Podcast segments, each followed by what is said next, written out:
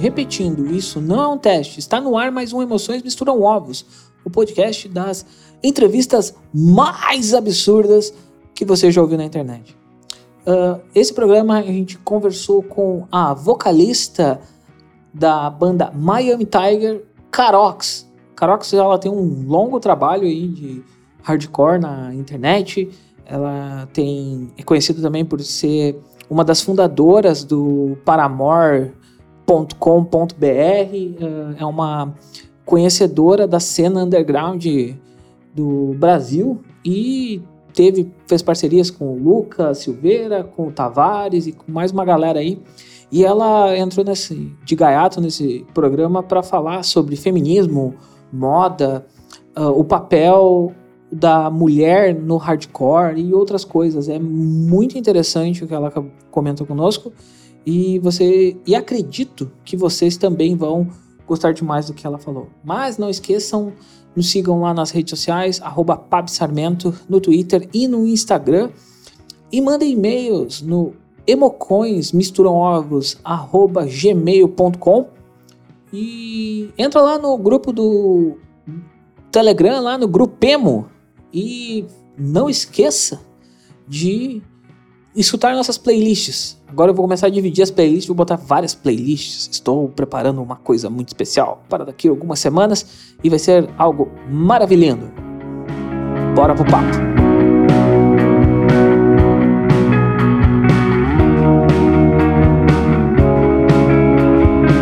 Estamos aqui em mais um Emo Entrevista e dessa vez eu estou trazendo uma personalidade da cena emo underground do Brasil varonil.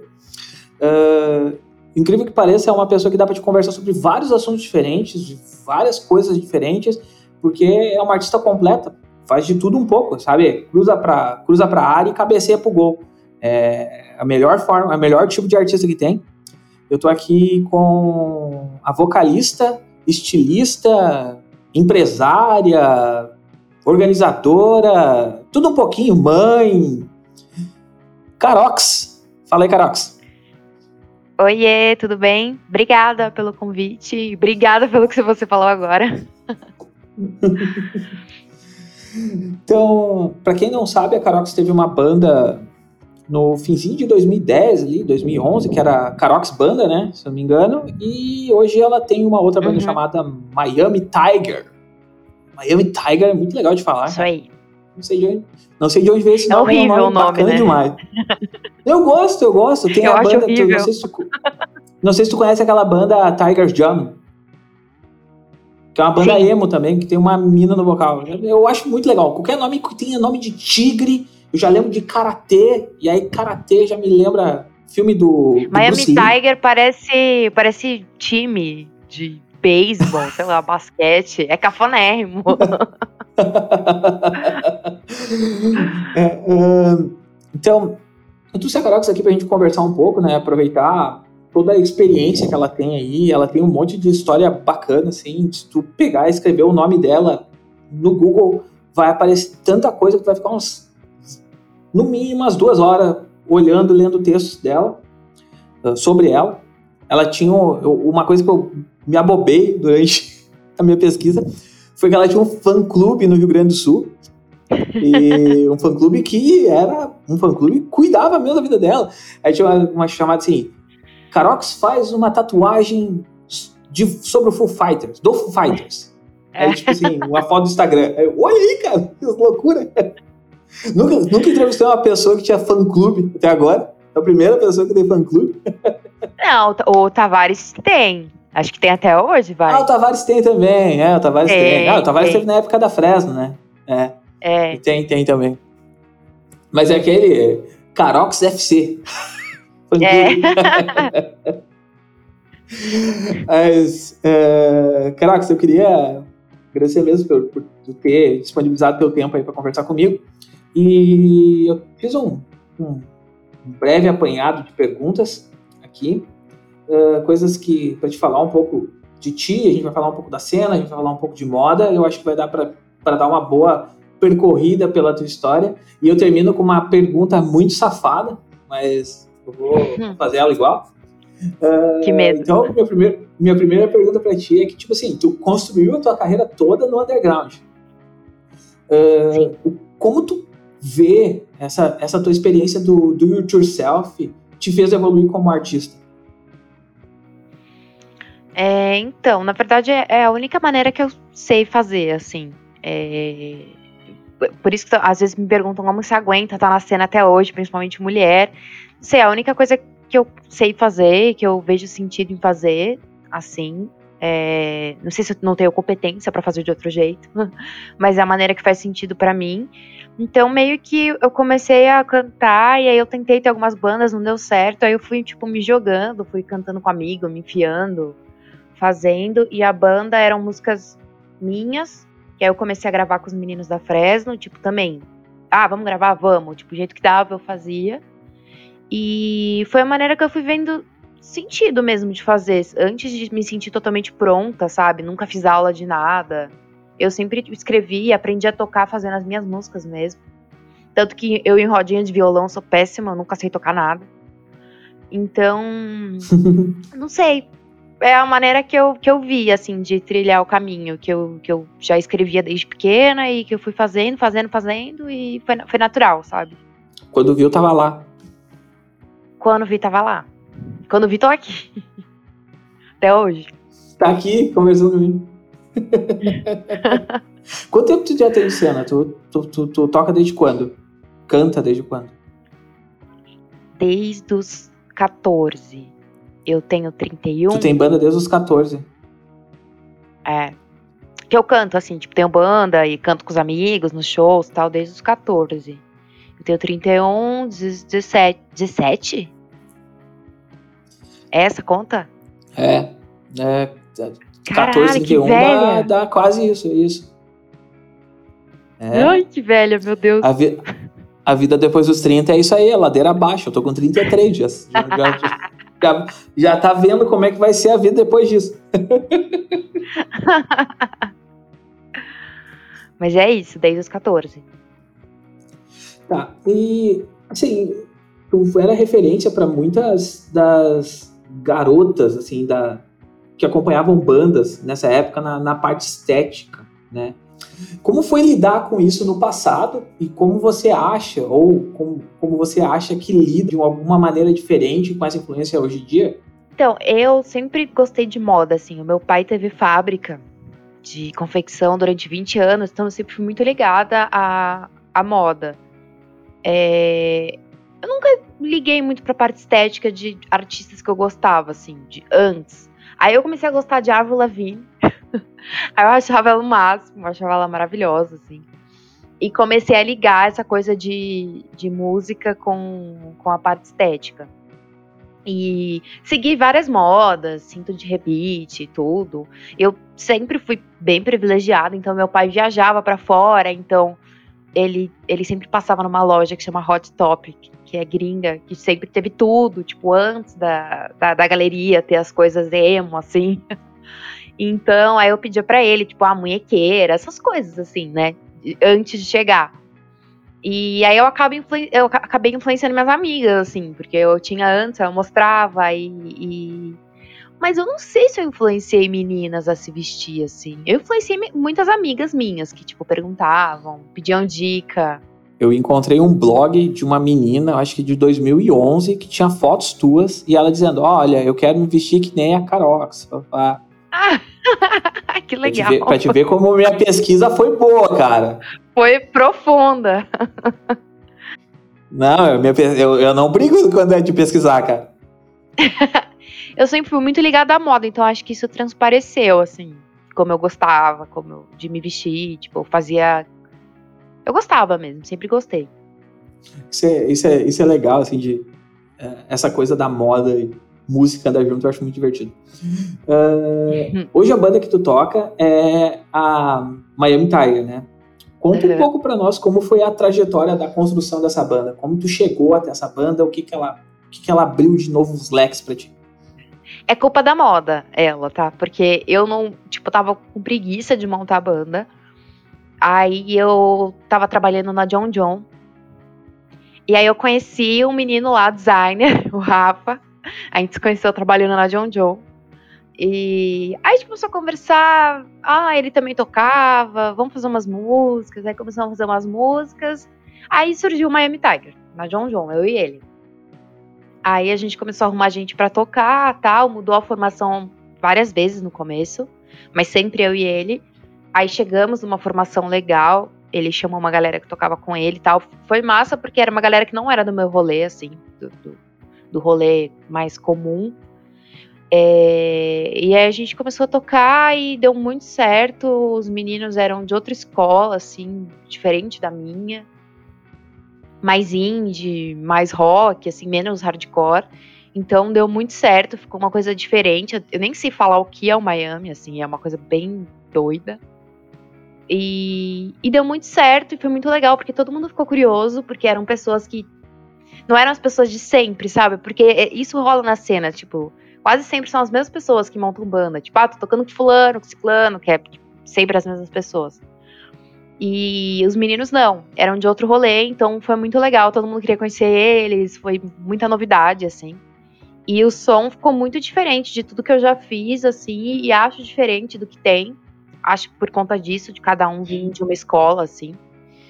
E foi muito massa, foi muito legal, surpreendeu a gente, surpreendeu nossos amigos e a gente não se prende a nada. Isso é muito bom.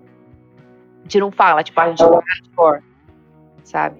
É, eu tava escutando o EP, os dois EPs eu escutei. É, no, hoje de tarde eu tava escutando, e aí eu comecei a perceber, cara, Carox é a garota hardcore.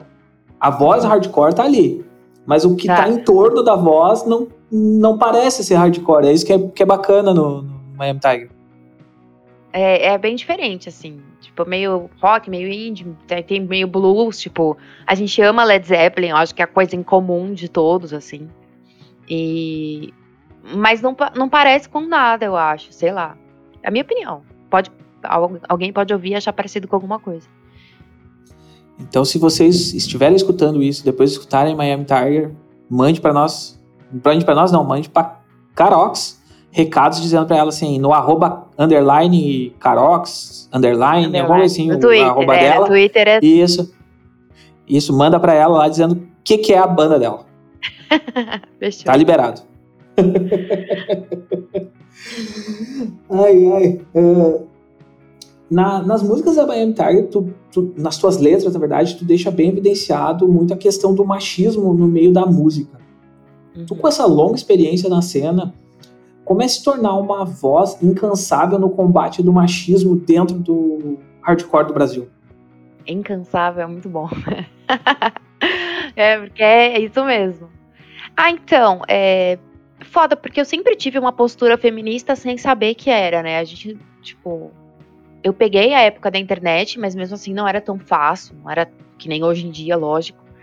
Então eu sempre meio que lutei pelo meu espaço, meio que sem saber. Aí quando eu comecei a me informar e, e saber o que era o feminismo, me denominei feminista. Mas, cara, já, ah, já passei por tanta coisa nesse tempo. Tipo, de ouvir coisas muito baixas, assim, sabe? Tipo, para quem você deu pra estar tá tocando aqui? É, ai, tipo, sempre achar que é namorada de alguém. E durante todos esses anos eu também fiquei com pessoas de banda, porque eram o meu rolê, onde eu tava. Eu não ia sair de lá pra namorar um, uma pessoa nada a ver comigo, né? Então eu sempre ouvi muita merda e sempre me mantive firme. É foda porque as, as meninas que tocavam na minha época, acho que não tem nenhuma, assim, que eu lembre. É, do, do, meu rolê, assim, de, dessa galera. É, então é muito difícil se manter, assim, é muito, muito difícil. E eu tenho várias cicatrizes, vários traumas, tive vários relacionamentos abusivos, tipo, situações abusivas é, dentro de banda, é, pessoas que tocavam comigo mesmo. Então é, é, é, muito foda, eu tenho muitas lembranças ruins, assim. É, então hoje, vendo a cena com bem mais mulher, com as mulheres mais à vontade, lógico que tá longe de ser o ideal, mas hoje em dia eu tô muito mais à vontade de falar as coisas, de camarim, de ambientes, assim, eles estão eles mais confortáveis do que eram. É, ver outras meninas tocando, assim, para mim é muito legal. É, eu sou a, a, mais chata, acho, de, que toca atualmente, assim. Eu, Eu sou sempre a pessoa que cobre ideia dos amigos, tipo, mano, você posta foto com fulano, fulano é escroto, não sei o que, não sei o que lá. Tipo, ai, festival sem banda de menina. E aí, você não vai falar nada? Sei o que. Tipo, eu cobro ideia o tempo todo. Eu sei que é muito chato. Mas eu não consigo ser diferente, sabe? Eu não, eu não consigo agir de outra maneira. É automático. E eu acho que é interessante é, é, esse tipo de visão até para manter todo mundo é, ligado que tem coisa errada, né? Se não tem Sim. ninguém falando nada, pra, pra galera tá tudo bem, entendeu? É, é, importante esse tipo de visão, assim. Tá ali cobrando, assim. Claro, é chato tu ser a pessoa sempre chata do rolê de tá cobrando? Pode é. ser, mas tu tá, tu tá mostrando uma falha dentro do, do sistema. As pessoas não estão vendo eu fazer as aspas, mas do sistema é. hardcore brasileiro, emo e carambada que a gente Sim. tem que resolver. É, é, um, é um ciclo que, por exemplo, meu marido, ele tem 10 anos a mais que eu. Quando ele. Ele tem banda ainda tal, mas quando ele começou a tocar, vai, nos anos 90, era muito mais normal menina tocando. Ele falou, tinha várias. E se você for para fora, sei lá, pro rolê lá dos Estados Unidos, que ele já fez várias turnês com a banda dele lá, o Inimigo. Ele falou, todo show tem banda com menina. Tipo, é uma coisa normal, sabe? É, é, é natural, assim. E só que aí, tipo, vai, nos anos 90, tinha um monte de banda com menina e tal, mas as mulheres vão cansando e vão tomando outros caminhos, porque é extremamente cansativo, sabe? E esse ciclo vai, por exemplo, agora, tá cheio de mulher, tal, tal, tal. Eu espero que muitas resistam, assim, porque é um puta saco, sabe? Eu acho que agora que tem mais diálogo, tem mais espaço, acho que mais pessoas vão resistir, assim. Mas é, é, no Brasil é algo muito incansável mesmo, assim. Tem que ser, tem que ser muito incansável, porque lá fora é muito mais normal, mulher tocando e é muito mais respeitada, sabe? Aqui não, aqui, mano. Nossa, várias vezes eu já toquei, já fui ignorada por técnico de som, tipo, humilhada. É, é, é muito foda, sabe? Então eu espero que continue a mudar, assim, porque o feminismo entrou no capitalismo, né? Virou uma coisa assim muito falada, muito vendida. Então hoje em dia tá meio tá mais vergonhoso você ser machista, né? Tá uma coisa meio em baixa na moda você ser, ser, machista. Então acho que é uma coisa que todo mundo meio que querendo ou não começou a olhar mais assim. O nosso meio é ridículo ser levado pela moda, né? Mas tá indo junto. É um meio que se diz libertário, que já devia ser um ambiente seguro para mulheres há muito tempo. Mas não é. Tá, tá longe de ser. Mas a gente continua aí falando a mesma coisa há muitos anos. Vai continuar falando. Que bom, continue. Tem que continuar mesmo. em uma entrevista na Vogue, no ano passado, comentou exatamente isso. E aí já vai fazer um link com a nossa pergunta anterior. Comentou, na verdade, na pergunta anterior. Muita gente me acha radical. O choque é importante para tirar as pessoas da zona de conforto. Falar coisas que ninguém quer ouvir. Musicalmente, é essa força motriz?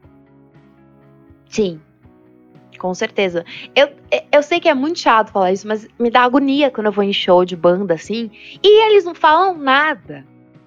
Tipo, legal, a música é legal, tal, mas não fala nada. Tipo, nem na música, nem no intervalo tipo, não passa nenhuma mensagem, sabe? Tipo, o mundo tá caindo, tá acabando, o Brasil tá uma bosta. Tipo, como você consegue fazer um show sem falar nada? Sem passar uma mensagem, sabe? Eu fico agoniada, fico agoniada. Então eu prefiro ir num show de uma banda ruim, mas que ela fale coisas que me, me façam pensar, que eu vá pensando para casa, do que numa banda que é maravilhosa, todo mundo toca super bem, equipamentos maravilhosos, mas que a banda não fale nada, sabe?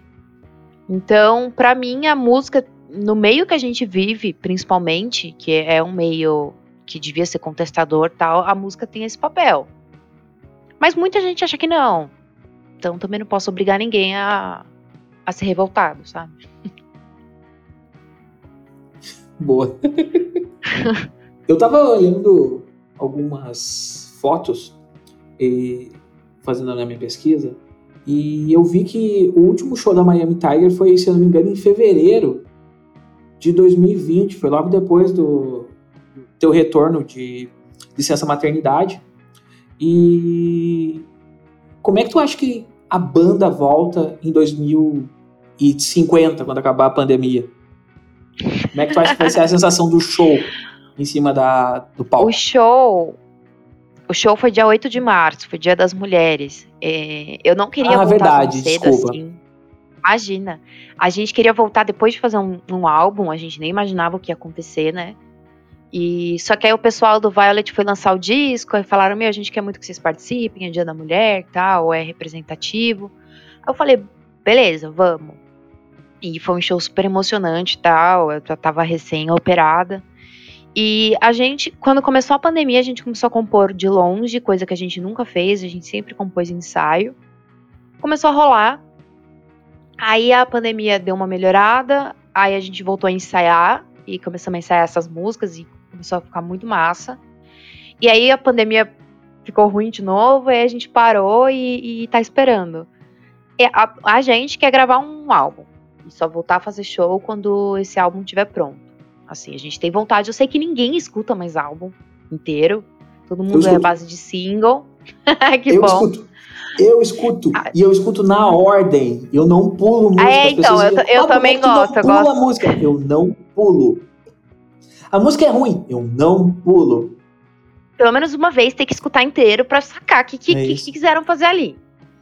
E a gente quer gravar um Não álbum, é nada- uma vontade Não nossa. adianta nada a pessoa gravar 16 músicas e tu ouve duas. tu nem entende porcaria nenhuma do que o cara queria fazer. Entendeu? Exato. Tudo bem, que tem, tudo bem que tem sempre a popzeira, tem a mais experimental, Uhum. tem, a, tem a, a doída, aquela que tu dança apertadinho, mas, cara, tu tem que escutar o álbum inteiro. Sim, pra você sentir a dinâmica, tipo, ah, essa é a balada, ah, essa é a. É. Uhum. Então a gente quer gravar o álbum, a gente tá compondo. É difícil compor assim, tão espaçado. A gente compõe meio rápido, sabe? A gente faz as coisas meio rápido, assim. E tá durando muito tempo, então talvez a gente jogue um monte de música fora e faça outras. Não sei.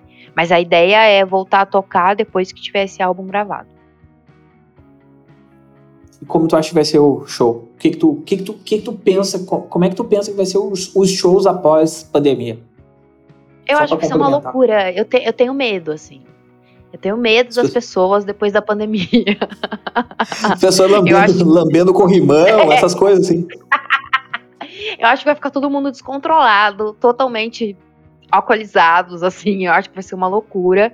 E, e a gente, mesmo no, no show do dia 8, a gente tava com muita energia é, tipo, parada, assim, porque eu, eu- a gente tocou, tinha três meses de gravidez. eu- a gente tava um ano parado e a gente já tava muito louco pra fazer o show, assim. E, então, depois da pandemia, vai ser ao cubo, assim. Acho que vai ser uma loucura. Acho que vai estar todo mundo muito louco. Acho que vai ser uma parada que ninguém nunca viveu, lógico, né? E vai estar todo mundo descontrolado.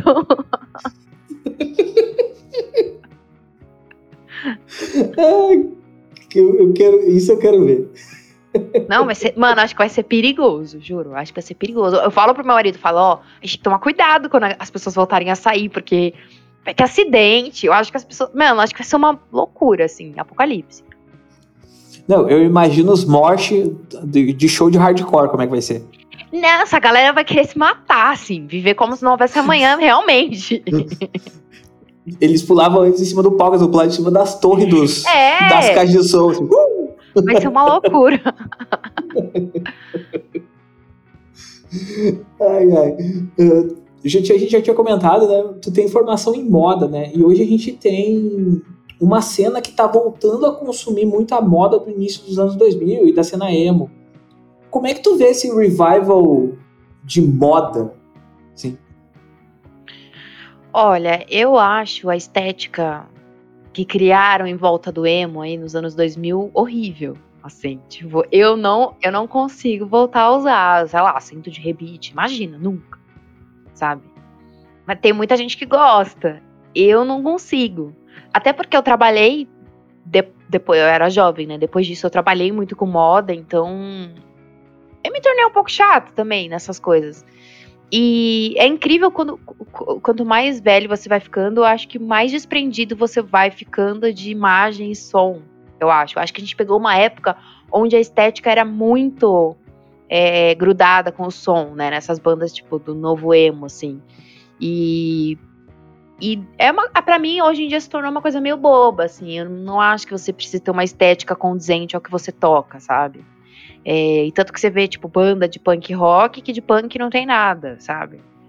Então a gente, é, a nossa época teve essa ligação muito forte com estética, uma coisa que hoje em dia eu acho banal, assim. Eu acho que a, a, a música não necessariamente precisa estar ligada à estética. É lógico que na história os movimentos sociais e a música sempre estiveram ligadas à estética. Mas a gente pegou uma época meio banal, que as pessoas não ouviam, mas usavam. É, não sei se você consegue me entender assim. E uma estética meio, meio feia. Se você pegar, sei lá, a estética hippie, é, é bonita, sabe? Dá, dá gosto de usar, assim. E para mim, né? E a nossa se tornou uma coisa meio banal, assim, sabe? A atitude não é nada, o visual é tudo, queca de rato. É, então eu acho que é meio perigoso também atrelar muito a estética. Não sei, eu uso umas roupas nada a ver no show, assim. Não acho que tem a ver. Sei lá, se você pegar os caras do Fugazi, tipo, camiseta branca, calça jeans, tênis. E, tipo, os caras são uma das maiores bandas punk do mundo, sabe? Mas, sei lá, você pega outras bandas, tem Moicano e a porra toda, e não é tão punk, sei lá, pega o Rancid, eles não têm atitude punk. E eles têm um visual super punk. Então não sei. Eu gosto de moda, mas eu acabo não misturando muito mais. Já misturou mais, hoje não. É, já misturei mais, hoje não. Hoje não tanto. Uhum. Uh, recentemente tu criou uma lojinha, uma marca, a Mondo, né? Isso, como é o teu processo de concepção dessas peças? Porque eu não entendo nada e eu quero aprender. então, eu criei porque eu decidi engravidar e eu tenho endometriose, então eu meio que dei um tempo para mim fora do mercado do mundo corporativo. Eu decidi montar a marca e aí eu tenho vários fornecedores bons do sul, aliás, vários do sul. E aí eu decidi montar a marca, eu montei uma estamparia em casa e eu faço tingimento artesanal também. Eu decidi montar para não ficar só ficar parada assim durante a maternidade. E as estampas eu mesma faço. O Rafa aqui do Miami Tiger, ele é designer também, então ele faz algumas coisas para mim. E, e aí dei uma parada, tentei voltar pro mercado por questões financeiras, não consegui por conta da pandemia e por eu ser mãe. E aí eu decidi me dedicar totalmente à, marca mesmo e vou, vou criando conforme dá, assim. É, é, muito difícil ter um próprio negócio. Mas meio que foi a minha única opção. Não que eu não goste de ter meu próprio negócio, mas eu queria voltar pro mercado e ter uma estabilidade financeira, ainda mais com filha, né? E, mas eu não consegui. Então eu meio que tô no do it yourself na marca, tô, tô fazendo, faço loja na garagem, é, já vendi na Paulista, meu, vou fazendo, assim. Estou em loja colaborativa, que a gente tem bastante aqui em São Paulo. É... Vou me jogando.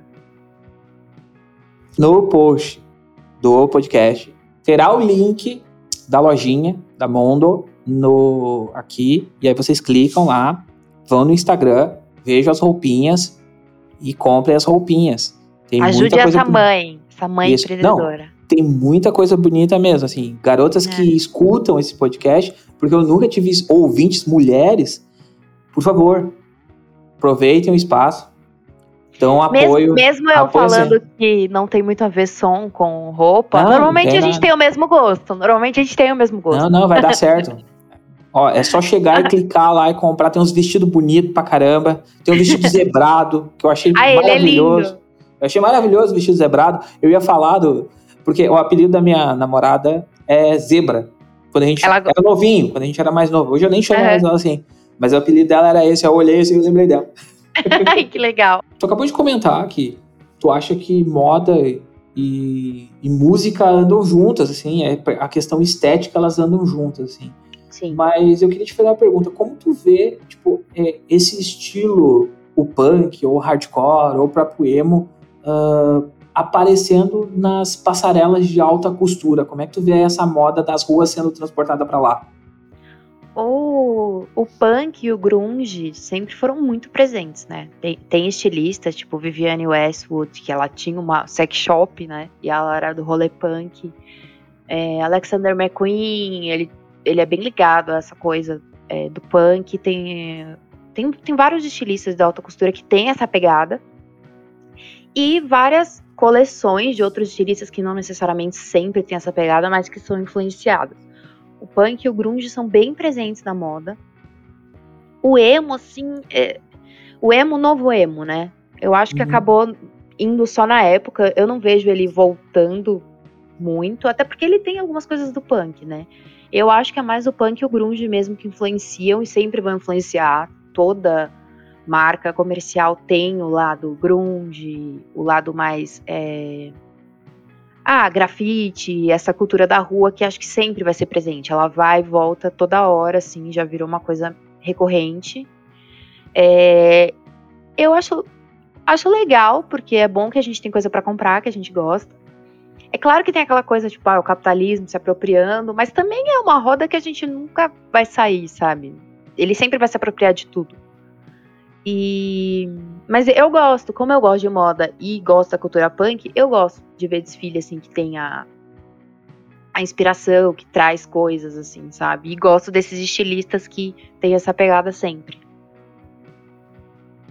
Não, eu acho bacana porque que nem eu, a gente comentou em off antes, eu tava falando do Felipe, que ele levou, né, uhum. a estética punk, mas na Europa mesmo a gente tem a Drop Dead, que também faz, uhum.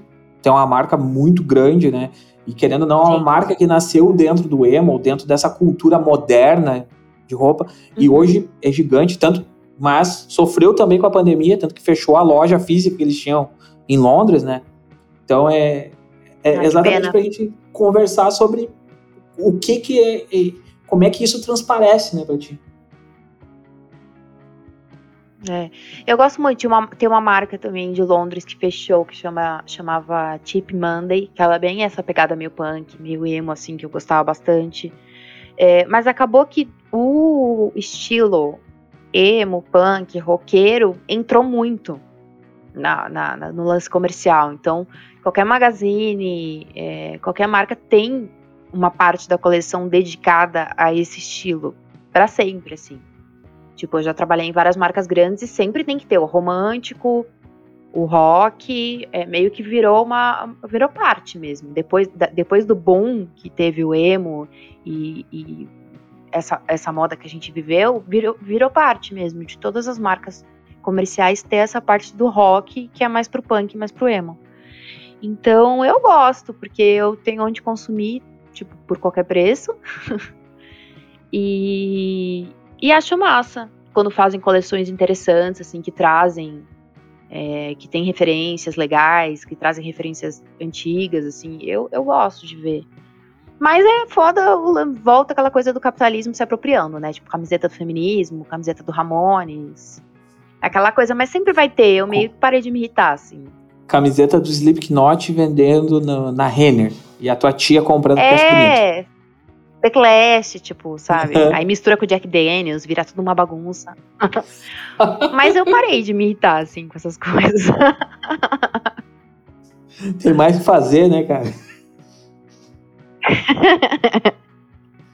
em uma entrevista pro Ball, tu disse que tava, não estava preocupado Ball, gente. Isso, no Ball, 2018 saiu essa entrevista lá. Disse que não estava preocupada em salvar o rock, e sim em ocupar o teu espaço na cena. Como tem sido essa jornada? O que mudou do primeiro show da Carox até o último da Miami Tiger? É... Ah, eu, assim, não sou nada nem ninguém, mas só pelo fato de eu estar aqui até hoje, eu acho que já significa alguma coisa, sabe? Tipo, é uma mulher que não cansou, está aqui eu acho isso importante, né? É, na Carox era era pop punk, eu não falava muita coisa, mas só o fato de estar ali eu, eu já acho que era importante. Agora no, no, Miami eu me sinto muito mais é, livre, sabe? Eu acho que a gente era muito cobrada, eu era cobrada, tipo, ah, o que, que você gosta de ouvir? É isso? Então fala a formação, fala os 20 discos da banda. Ai, tipo, era sempre uma pressão para estar ali, para existir, para ouvir, sabe? Hoje em dia eu me sinto muito mais livre para ouvir o que eu quiser. Eu sempre falei abertamente, tipo, ah, eu gosto de Júnior, tipo, foda-se, sabe? É, mas hoje em dia eu me sinto muito. Acho que é a maturidade também, né? A gente vai amadurecendo e vê que não precisa provar nada para ninguém. É, acho que não tem essa de salvar o rock, assim. Acho que o rock ele sempre vai existir. Acho foda essas coisas de. Ah, o, sei lá, o cara do Maroon 5, o Adam Levine, falou: ah, não tem bandas mais legais atualmente. E a Hayley do Paramore falou: ah, você precisa escutar o disco do Paramore, então. Acho que ele, o rock sempre existiu, sempre vai existir. O punk sempre existiu, sempre vai existir, né? Desde que existe. E é só ter, o interesse das pessoas de irem atrás e o, o, o, meio sempre vai ser masculino, então eu não quero salvar o rock, eu quero ocupar um espaço que também é meu. Acho que tá longe de, tipo, salvar o rock. Acho que primeiro tem que lutar por um espaço é, democrático ainda, sabe? Pra ir ter uma pretensão maior, assim. Até, até pra te ajudar, nessa mesma entrevista tu pontua que tu não quer ter que ser cinco vezes melhor que um menino para te poder ter respeito, né? Isso que tu Sim. Exato, é, a gente sempre tem que, é o que eu te falei, a gente sempre tem que saber de mais coisa para provar que sabe, é, sabe, é, tem que se esforçar cinco vezes mais, porque imagina você, tipo, o cara, na minha época, assim, que eu tinha banda, sei lá, meus amigos iam tocar de boa, tomar uma breja e pronto. Eu tinha que me preocupar, tipo, com a roupa que eu ia tocar, se eu ia ser xingada, se eu ia ficar com alguém e ser mal falada, se eu ia, tipo, fazer uma coisa muito boa, sabe, é, para as pessoas se impressionarem. É, então, hoje em dia, eu me preocupo mais em tocar mesmo. Eu sou, eu sou mais relax, assim. E mais foda-se também, tipo. Quer falar mal, vai ouvir e, e. Acho que eu sou mais revoltada e mais adulta hoje, sabe? Sempre com raiva. É, é, depois dos 30 é assim mesmo. Tu tá sempre brabo. sempre puto com alguma coisa. Absoluto. Sabe aquele o meme do, do pingu? Do absolute é. putaço? É, é a pessoa assim, depois dos 30. Nunca tá bom, nunca tá bom. a gente tá no, a gente tá no meio de um revival emo, assim, eu venho comentando durante esse podcast todo, essa temporada toda, sobre uh, novas bandas que apareceram, novas vozes que apareceram. A Fabi veio aqui e falou um monte de de banda e coisa que ela curtia, com os shows que ela participou. Eu tive o Dinha Nodso, que é o romancista uh, que escreve livro infantil, falando sobre como era a cena dele, o que, que ele vê, como é escrita para criança, falando sobre música, né, nesse sentido. Uh, e eu queria saber de ti, o que tem te chamado a atenção nessa nova onda? Né, o que, que os fãs, os ouvintes do, desse podcast deveriam prestar atenção? Olha, ai, essa pergunta é muito difícil, porque depois que eu fui mãe, eu fico ouvindo o Mundo Bita. Mas. Ó, uma banda que eu acho muito massa, que é, é o Raça. Eu gosto bastante. É, Zander, eu amo muito. Tipo, Bill, pra mim, eu acho ele maravilhoso. É, que mais? Ah, as bandas das meninas, que eu não acho que tem muito do emo, mas eu acho massa, tipo Violet Soda, Deb Dementos, Demonic, é, Disasters, eu acho uma banda massa também. Hum. E outras coisas sem ser emo, tipo Terno, eu gosto bastante. É, o Cícero, que é uma deprê do caralho. É... Ah, não sei se eu falei coisa brasileira, né? Pode coisa gri... É que é, coisa gringa é que eu escuto as mesmas coisas de sempre, sabe? Eu sou meio chata. Eu não Aí, tenho. O que tu quer escutar? Paramore, Hayley Williams. É, tipo, assim. o disco novo da Hayley, eu escuto o dia inteiro. Meu marido não aguenta mais, ele já tá decorando. Você decorou, tá bom. Pelo menos ele canta é. contigo. É, então, o último disco dela é lindo demais, sabe?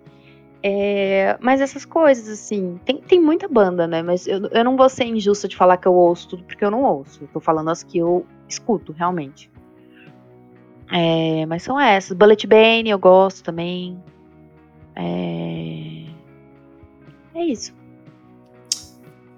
Vai estar tá todas as, as, as, bandas e coisas citadas vão estar tá no, no, no, post. Vocês vão lá e procuram depois e escutam, tá? Tá, tá ali para vocês escutar se vocês quiserem.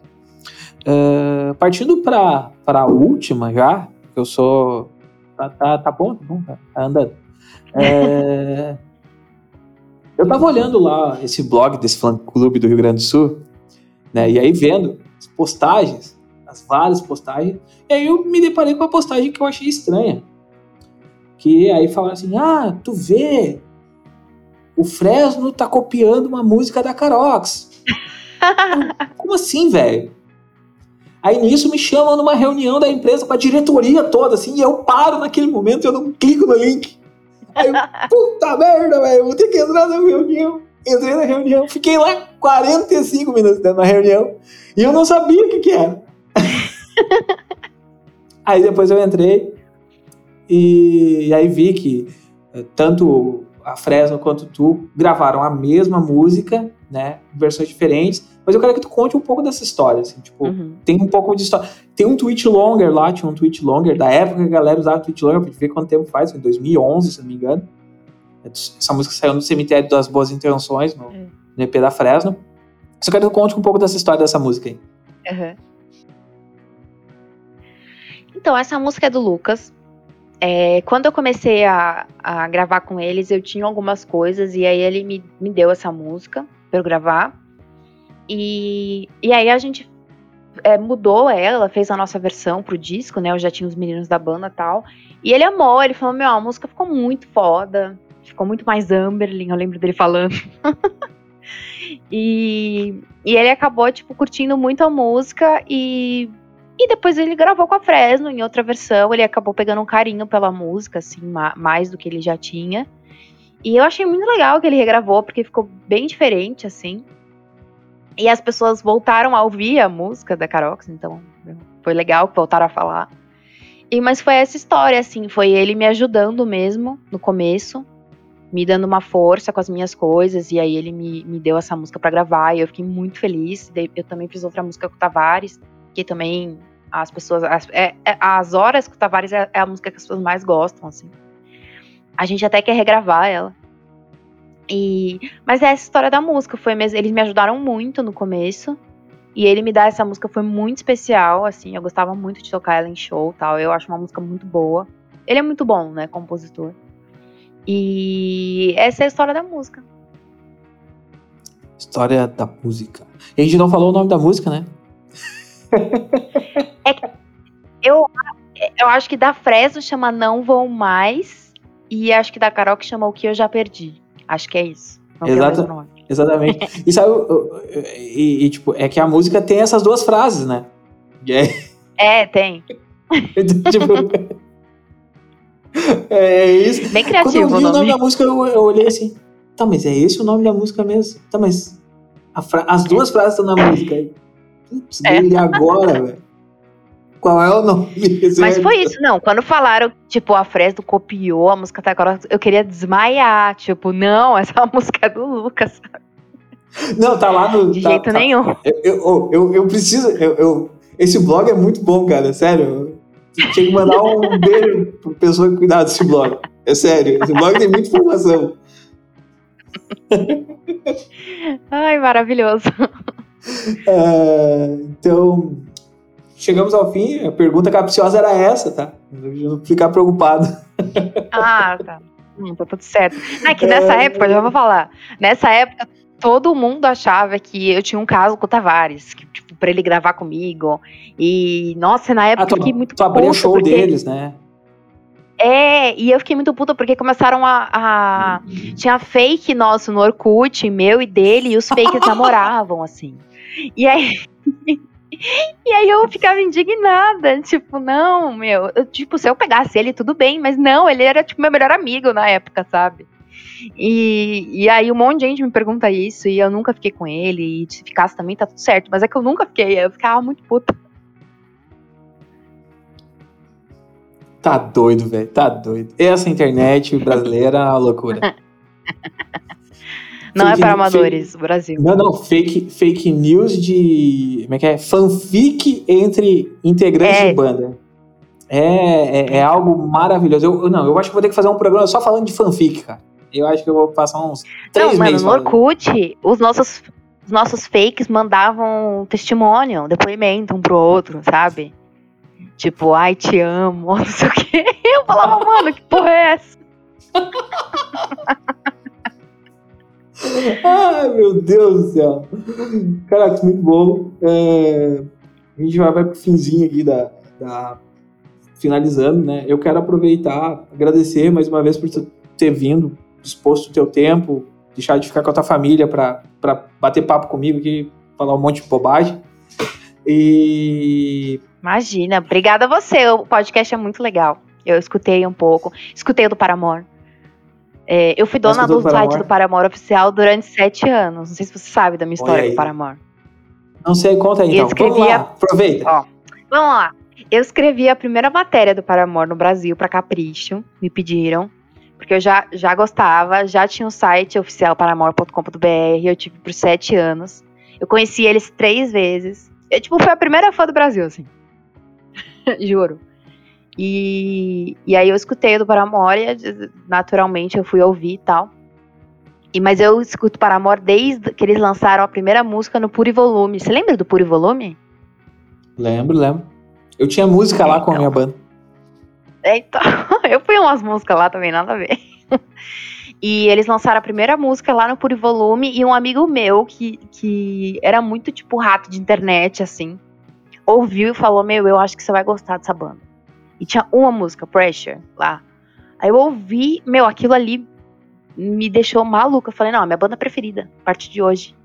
E aí eu virei viciada, assim, comprei o domínio, nem sabia como tinha site, comprei o domínio lá e fiz. E aí, mas depois eu cansei, depois de sete anos eu falei, ai não, não é pra mim, eu nunca gostei de mexer nessas coisas de site. Mas aí eu conheci eles três vezes, tive oportunidade.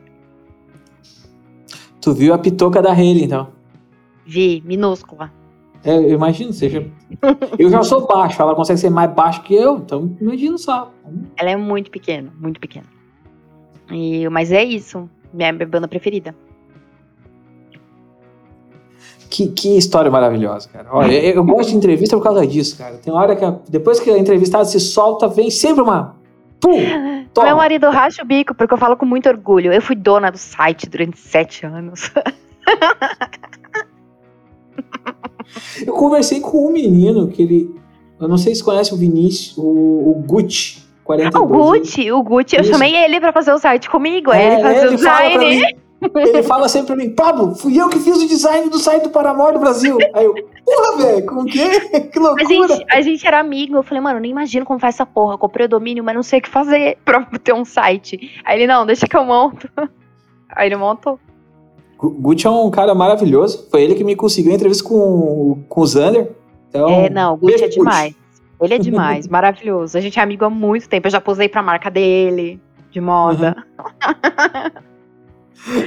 Ai, ai. Excelente. Mas obrigada, viu? Obrigada pelo convite, pela paciência. Desculpa se eu fui confusa. Depois que eu virei mãe, eu esqueço das coisas. Eu me tornei uma pessoa muito mais confusa. Relaxa. Uh, eu queria só que tu falasse, assim, desse um. O que vai acontecer com o Miami Tiger nos próximos meses? Tem alguma coisa já para lançar? Vocês vão lançar algum single?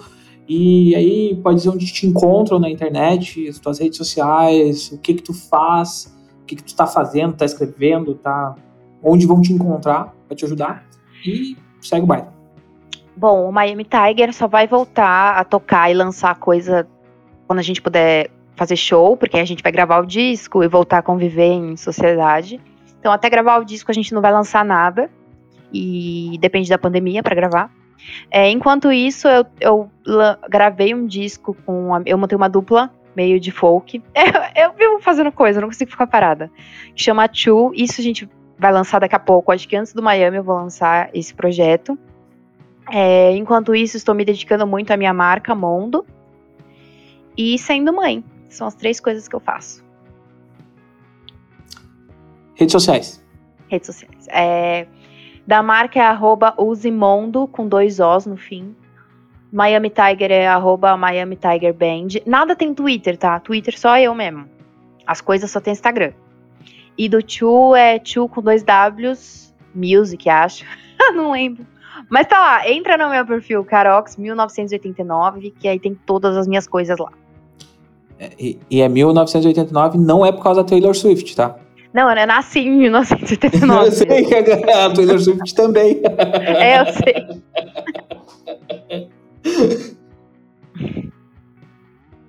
é dono do Carox, Twitter, Instagram, tudo. E me dá muita raiva, porque eu queria muito o arroba Carox. Não, eu, eu tenho. Eu tô tentando ser o arroba Pablo Sarmento no Twitter há no mínimo uns 4, 5 anos.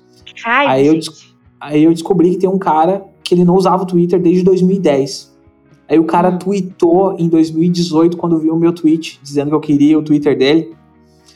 Trocou a foto, mudou o nome, porque o nome era Pablo Souza, ele mudou para Pablo Sarmento e disse: Esse Twitter é meu, eu tô usando aí, não sei o quê. Disse, "Ah, então tá, cara, eu vou ficar com o meu Pablo Sarmento, que tá bacané. Nossa, que magoado, né, gente? Não, não. É, mas é isso, eu não consegui ainda ter o Carox. Aí era underline, Carox underline no Instagram também, mas aí eu mudei pra 1989, porque underline irrita, não é todo mundo que sabe fazer. Aí eu falei, ah, deixa. E no Twitter é underline Carox, underline, vocês podem seguir lá também. Isso. Ela não tem postado muito, mas ela tem Meu, falado bastante. Cara, eu Tem entendo. falado bastante de BBB. É, não, eu sou viciada. Aliás, hoje é eliminação. É que não vai passar hoje, né? Mas, tipo, hoje tem eliminação. Mas é isso, Então- muito, muito obrigada pelo Não. espaço, parabéns pelo podcast, você é muito legal, foi muito divertido, foi muito leve o papo, adorei. Daqui a pouco eu volto para falar das próximas semanas do podcast e que semana que vem tem podcast só com a galera ruiva da cena e a Brenda. Então vocês vão perceber como é que vai ser a coisa.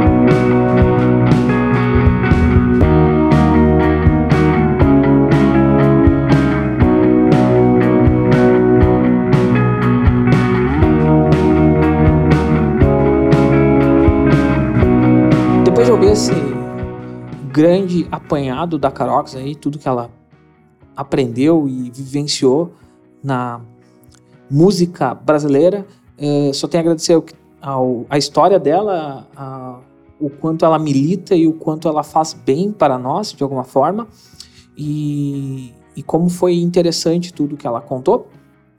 Ah, semana que vem a gente tem um programa especial de fofocas. A gente vai falar das fofocas da cena ah, brasileira. É um programa mais descontraído. Vai ser eu, a Brenda e mais uns ruivos aí. E eu espero que vocês curtam. E a gente está se preparando aí para o programa do dia 3 de junho, que vai ser o nosso último programa. E eu estou preparando algo muito, muito especial. Para quem me segue no Twitter já está sabendo que- quem é o- o convidado.